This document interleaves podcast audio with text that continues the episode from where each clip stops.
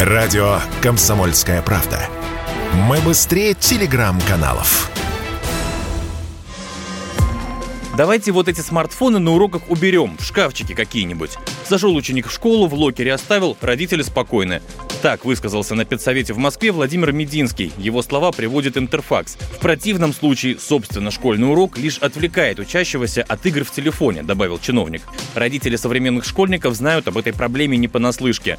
Для детей и подростков смартфон как магнит. Но не будем забывать, что залипают и сами родители, сказала Радио КП уполномоченный по правам ребенка Республики Татарстан, основатель Национального родительского комитета и многодетная мать Ирина Волынец. Поэтому детям своим надо доверять, а культуру пользования гаджетами советами прививать в первую очередь себе, то есть взрослым. Тогда позитивному примеру последуют и младшие.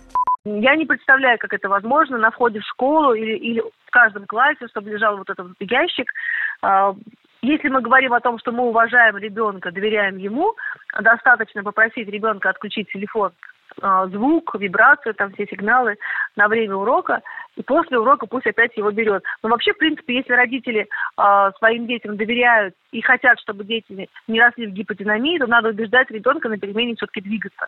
Потому что иначе ребенок во время всей перемены будет, будет сидеть в телефоне. А проблема заключается еще в том, что у нас наблюдается очень высокая зависимость от гаджетов, и начинать надо с себя. Если дома мама, папа все время в телефоне, не разговаривают с ребенком, не спрашивают, как у него дела, а, не ходят вместе, допустим, заниматься спортом, либо на улице просто прогуляться перед сном, то у ребенка вырабатывается а, такая парадигма сознания, когда все время он находится в телефоне. Мы решили узнать, что думают о проблеме смартфонов на школьных уроках родители. Корреспондент Радио КП отправился с диктофоном на улице и попросил москвичей поделиться мнением, надо ли обязать школьников сдавать перед уроками свои гаджеты.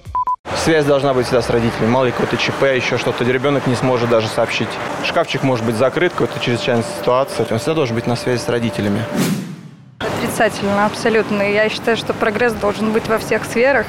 И ограничив детей от э, смартфонов, ноутбуков, компьютеров, э, у нас тогда в стране никакого прогресса не будет. Где он будет?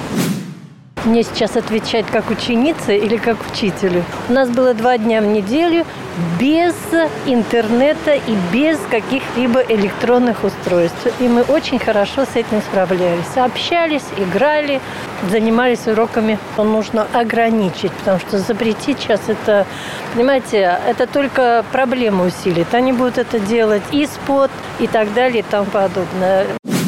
Это все равно, что запретить в обуви ходить. Уже ничего не сделаешь. Пусть ходят как есть. Чиновники касаются этой темы не впервые. В 2019-м с подобным предложением выступала спикер Совфеда Валентина Матвиенко и отметила, условий для хранения с данных учащимися мобильников в школах, как правило, нет, а брать на себя ответственность за дорогостоящую технику директора и педагоги не захотят. Василий Кондрашов, Радио КП.